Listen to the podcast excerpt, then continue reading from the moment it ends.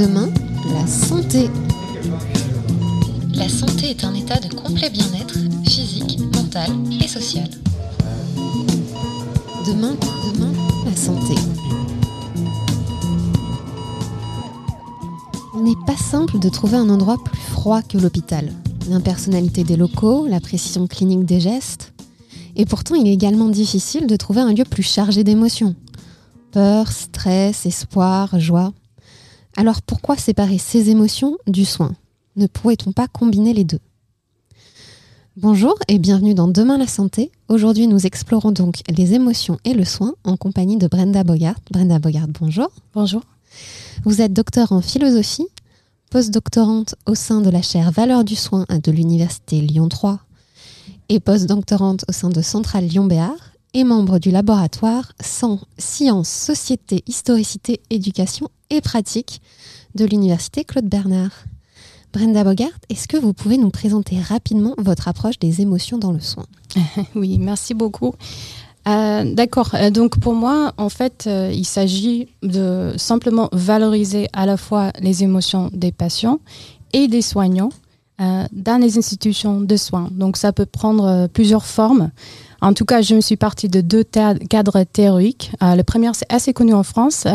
Ça vient de l'erreur de Descartes, qui est un livre d'Antonio mm -hmm. Qui est un, un livre euh, qui a changé en fait la donne sur les émotions. Avant, euh, on, on, on, avait tendance à croire que la raison et les émotions c'était pas compatibles. Et en fait, ce qu'il a fait, Antonio Damasio, il a fait montrer qu'on avait besoin en fait des émotions pour raisonner. Et pour ça, en fait, il est parti d'un cas historique d'un monsieur qui s'appelle Phineas Gage, qui était un contremaître sérieux, qui travaillait sur les chemins de fer, en fait, aux États-Unis. Et une, une, fois, en fait, il a eu un accident dans lequel euh, le, un bar de mine de fer a percé son cerveau. Aïe. Et au lieu de mourir, en fait, il s'est révélé tout de suite. On ne savait pas pourquoi. C'était comme si rien n'était. Mm -hmm. Et pourtant, en fait, il a complètement changé de personnalité. En fait, il est devenu grossière, euh, agressif, il n'arrivait plus à travailler, il n'arrivait plus à avoir des amis. Donc, euh, c'était un cas historique euh, très bizarre, on ne savait pas ce qui se passait. Et en fait, avec nos connaissances actuelles en fait, sur le cerveau, Antonio Damasio, il a décidé de, de reconstituer cette trajectoire dans le cerveau de Gage. Et il a, il a trouvé en fait que cette barre de mine de fer, en fait, il a traversé le cortex préfrontal, qui est mm -hmm. le siège des émotions. Donc, il a montré en fait que Gage ne pouvait plus vivre en société, en fait, parce qu'il avait plus ces ressentis émotionnels qui l'a permis en fait de mobiliser ça pour euh, prendre des décisions.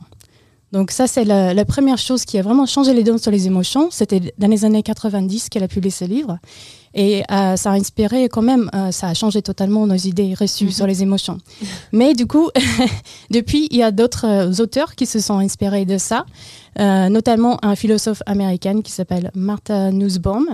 Et elle a publié un livre qui s'appelle euh, The Intelligence of Emotions, donc l'intelligence des émotions, en montrant l'importance des émotions pour, nos valeurs, pour bien vivre et comment on a besoin de ça. Donc, elle a montré aussi que nous sommes euh, ambivalents envers les émotions liées à notre vulnérabilité animale. Donc, on va prendre l'exemple que quand on est... Euh, quand on est petit, en fait, euh, et on a nos premières expériences avec, les parents, et on ne sait pas, euh, sait pas ce qui se passe. Et c'est la source d'une première émotion qui est la peur et la honte, parce que quand on se rend compte, en fait, que euh, quand on se rend compte que euh, on est dépendant en fait de nos parents, ça nous crée euh, cette, cette, première mmh. expérience de honte. Et cette source des émotions fortes comme la, la peur, la honte, en fait, ça nous suit euh, dans la vie. Et euh, ça montre pourquoi en fait on est réticent à accepter nos émotions.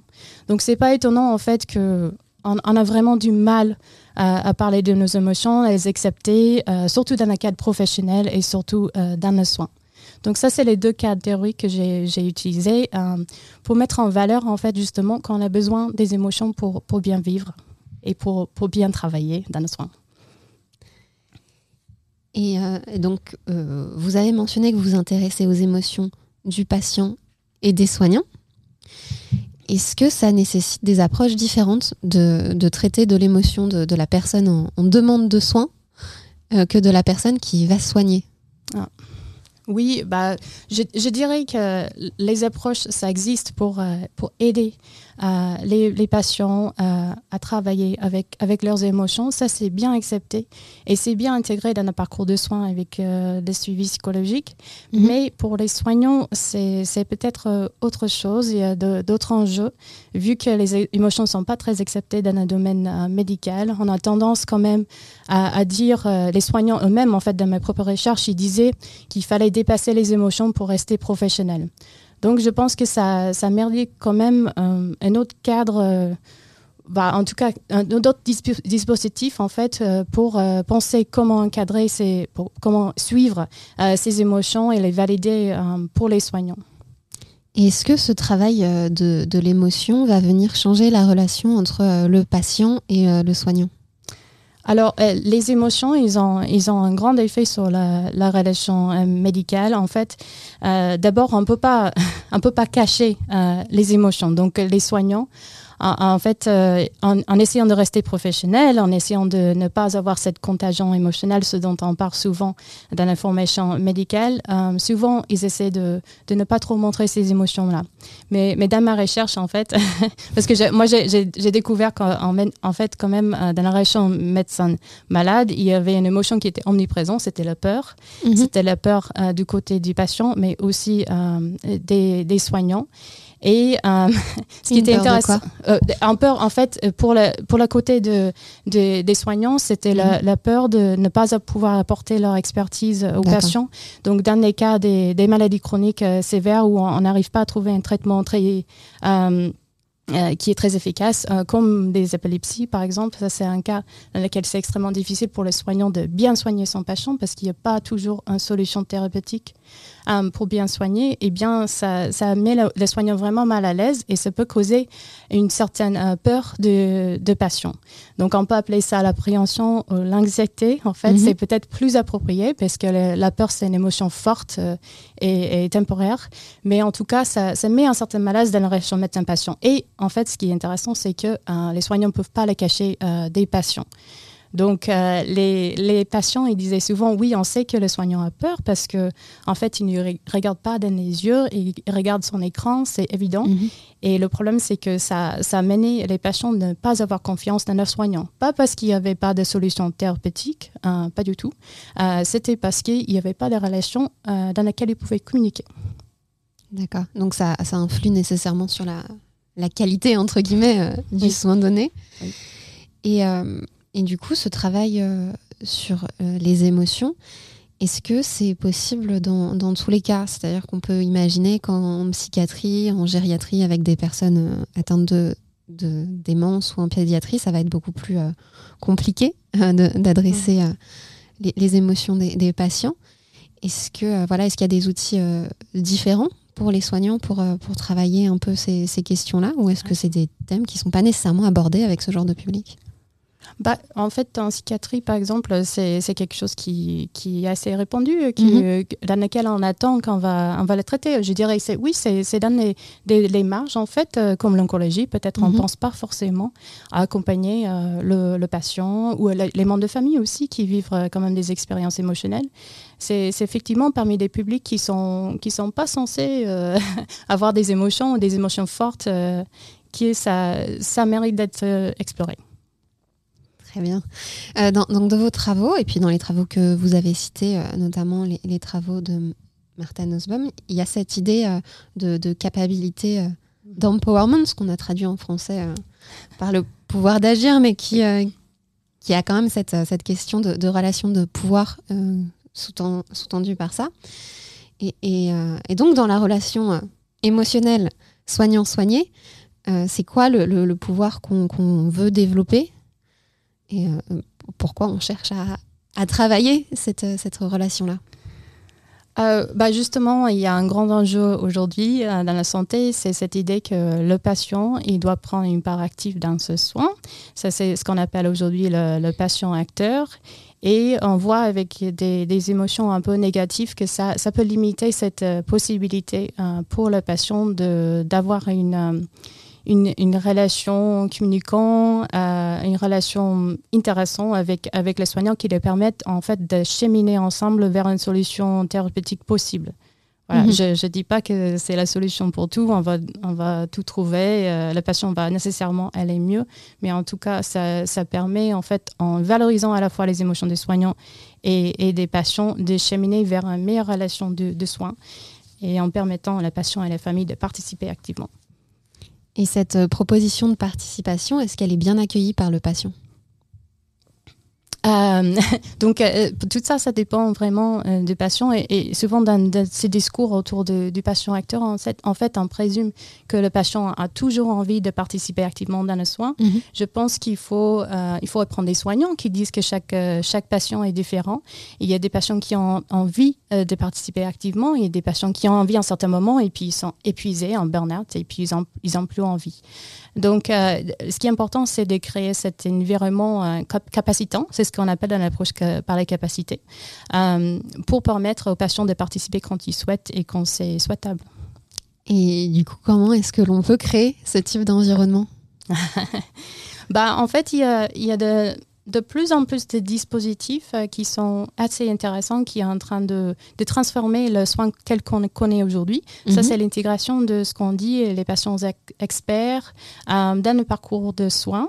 Et je pense que ça permet vraiment de changer le, regard sur, euh, sur, les patients et sur le rôle possible qu'ils peuvent avoir. Donc, euh, il y a des patients maintenant qui sont intégrés hein, de plus en plus, qui sont, même euh, payés euh, pour intégrer des hôpitaux. Ils sont donnés un statut de, patient, patient expert. Pardon.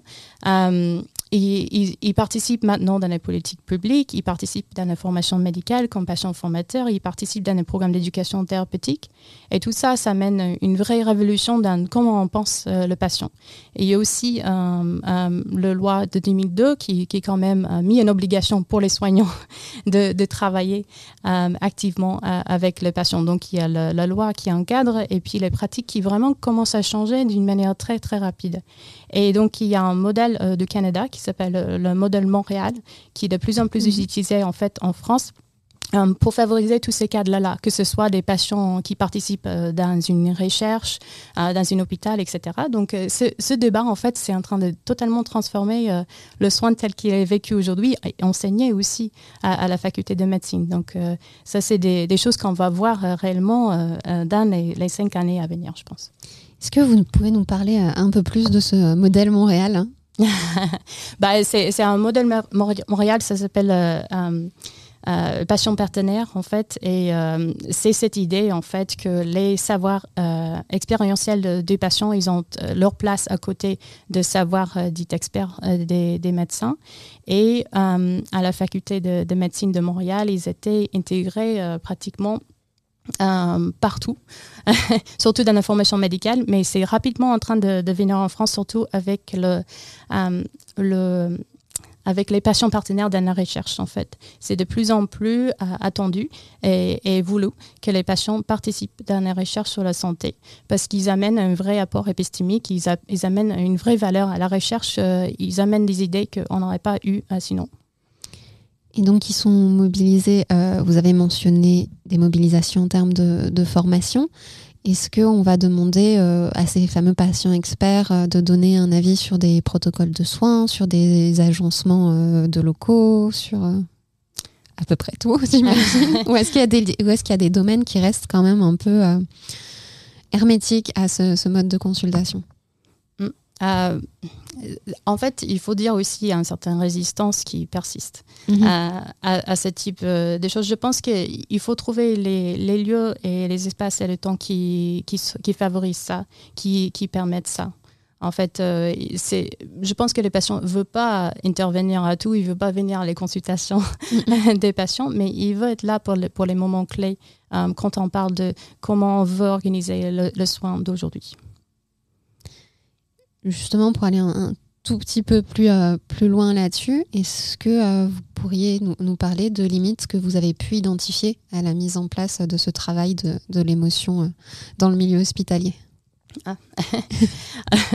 bah, les limites, j'ai envie de dire, les, les limites, c'est peut-être le fait que ça reste volontaire, ça reste bénévole quand même. Euh, de la part de certains soignants qui s'intéressent à des émotions, qui sont prêtes à parler des émotions. Et, et, du coup, ça, ça, reste fragile parce que bah, c'est pas obligatoire, c'est pas forcément reconnu. Et ça fait que au, final, euh, ça persiste pas forcément, ça dure pas d'un temps et c'est très, très dommage. Et l'apport de, ces patients experts dans les. Euh, comment dire Dans la mise en place de, nouvelles formations, ces contenus de formation-là, est-ce qu'ils s'intègrent euh, facilement dans les plaquettes de formation des futurs médecins? Ou est-ce que c'est quelque chose qui reste quand même à la marge? Ah, je dirais que ça a été la marge et ça commence vraiment à être intégré parce que bah, personnellement, j'ai enseigné avec, avec les mhm. patients formateurs et ils amènent une, vraie expérience qui est surtout appréciée par les étudiants de médecine qui cherchent ça, qui cherchent euh, leur savoir et leur expérience de vie parce qu'ils veulent faire mieux, en fait, justement. Les, nouvelles générations des médecins, ils veulent, ils veulent changer la pratique de médecine et donc, du coup, euh, en fait, à la fin de chaque cours, ils remercient. Euh, le patient d'être là, d'être venu. Euh, ils sont souvent émerveillés. Euh, et, ce, qui est, fort aussi, c'est de, recueillir une grande diversité en fait des, euh, personnes. Donc pas seulement ceux qui parlent bien, qui ont eu une bonne expérience dans le soin, mais, justement une, grande diversité de personnes qui vont rencontrer dans leur pratique. On a beaucoup parlé avec la, crise Covid de la souffrance des personnels soignants. Donc pour euh, s'éloigner un petit peu euh, de l'émotion dans la relation soignant-soigné, est-ce que c'est des questions qui sont travaillées au sein de groupes professionnels euh, des soignants de parler de cette émotion et voire de la travailler? Pendant la crise de Covid, du coup, ils ont mis en place des cellules d'écoute Mhm. Euh, malheureusement, ça a été beaucoup. Euh, je pense que ça a aidé quand même euh, les soignants de travailler avec ces émotions-là, mais en général, pendant la crise des soignants, il manque toujours déjà du temps du temps parce qu'il faut, il faut du temps, il faut d'espace, euh, il faut que ça aussi que ça fait partie de leurs heures professionnelles qui peuvent, euh, qui peuvent euh, solliciter ces instances, qui peuvent faire des discussions avec, avec d'autres soignants. et pour ça, il faut du temps, comme d'habitude à l'hôpital, qui ce qui nous manque. Oui, qui est la denrée rare dans, le, dans le soin. Euh, oui, excusez-moi, j'ai perdu euh, mon idée.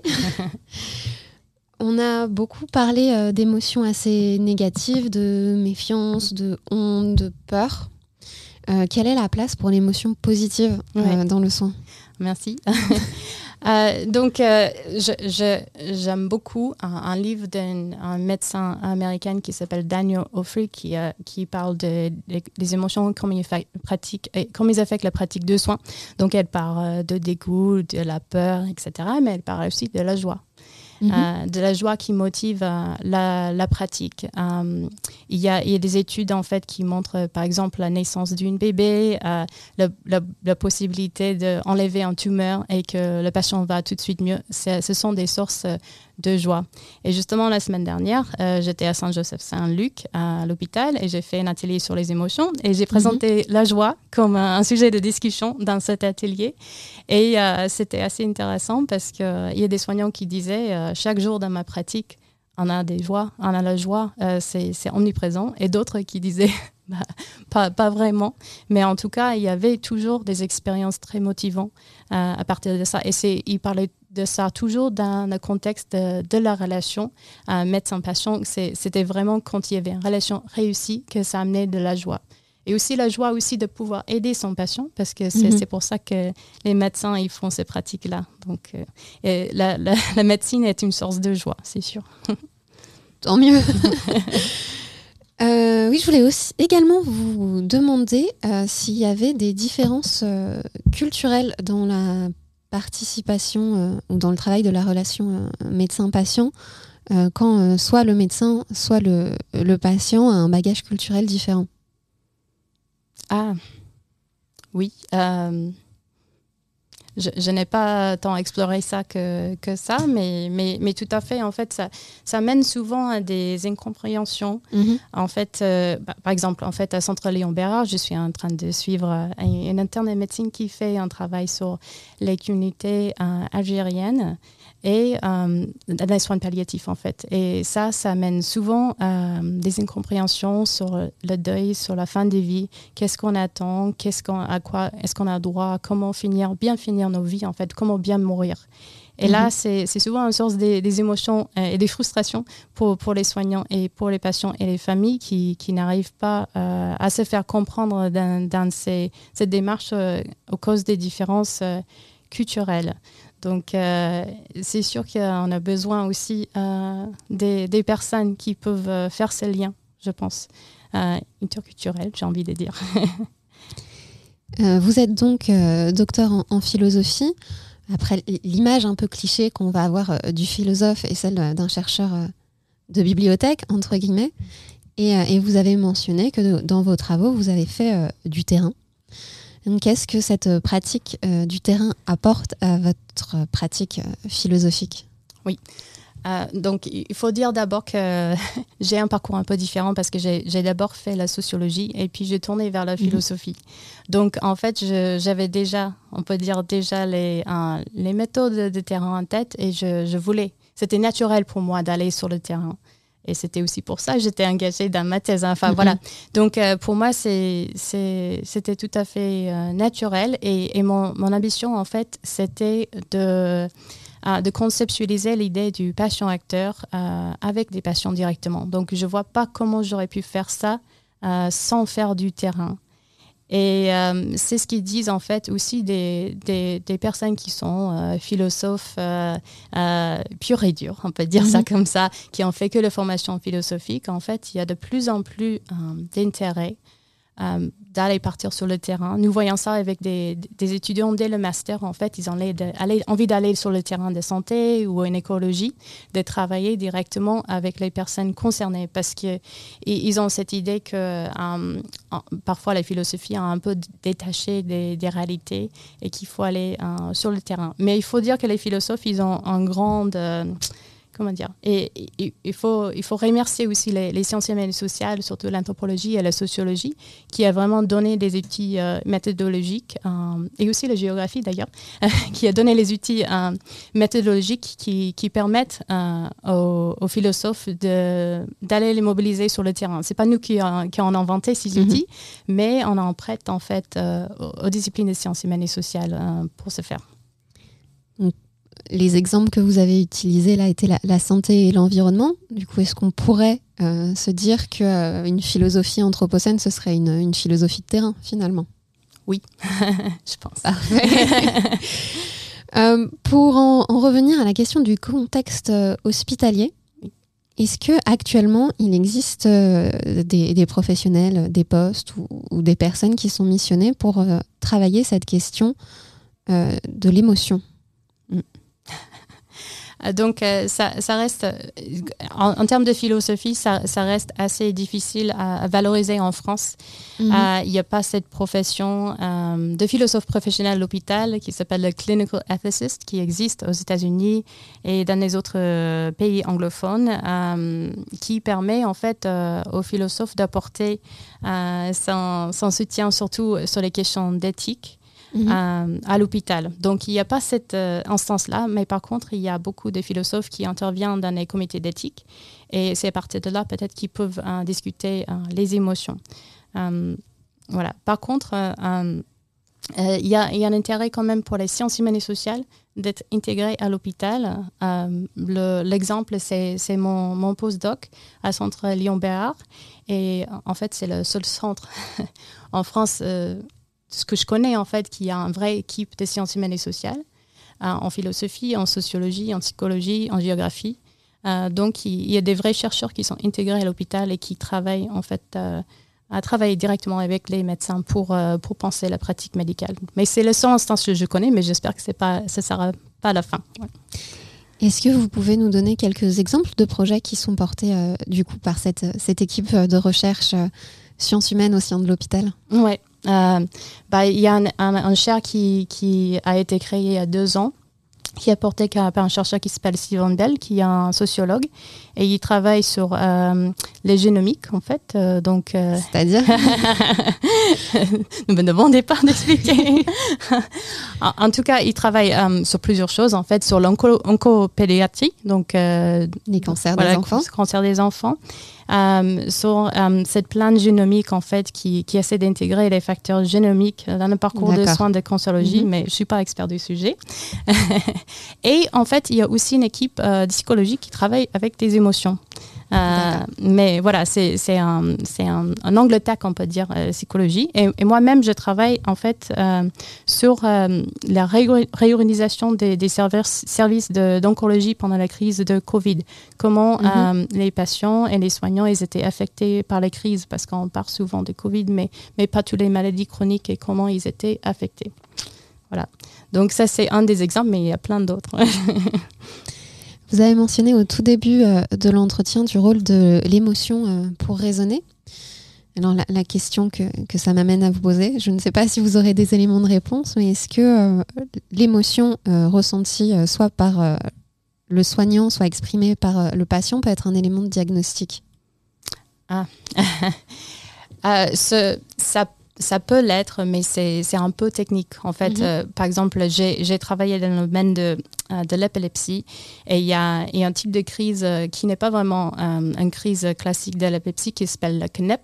Et ça, oui, les crises non épileptiques psychogènes. Et souvent, elles sont déclenchées par les émotions. Donc, euh, on peut dire qu'on on peut l'aider à diagnostiquer, mais aussi c'est tout un travail avec, avec les patients pour euh, gérer ces émotions, pour éviter euh, de déclencher ces, ces fameuses CNEP. Donc, et aussi dans l'épilepsie, en fait, souvent, les, crises d'épilepsie sont déclenchées par les émotions fortes. Et il y a des patients qui disent que les émotions, cause de leur épilepsie aussi, euh, c'est un événement émotionnel. Donc, c'est évident que euh, les émotions euh, sont très liées à notre santé et qu'il faut s'en occuper. En tout cas, il faut le valoriser. Parfait. Et eh bien, Merenda Bogart, merci beaucoup de toutes ces informations sur, sur les émotions, le soin et la place qu'elles peuvent avoir aujourd'hui et qu'elles auront peut-être demain, qui sait? Nous allons rendre l'antenne à suivre sur Radio Anthropocène Récitville Quant à moi, je vous retrouve la semaine prochaine, même lieu, même heure, pour parler des médecines traditionnelles. Bonne journée et à bientôt. Demain, la santé. La santé est un état de complet bien-être physique, mental et social. Demain, demain, la santé.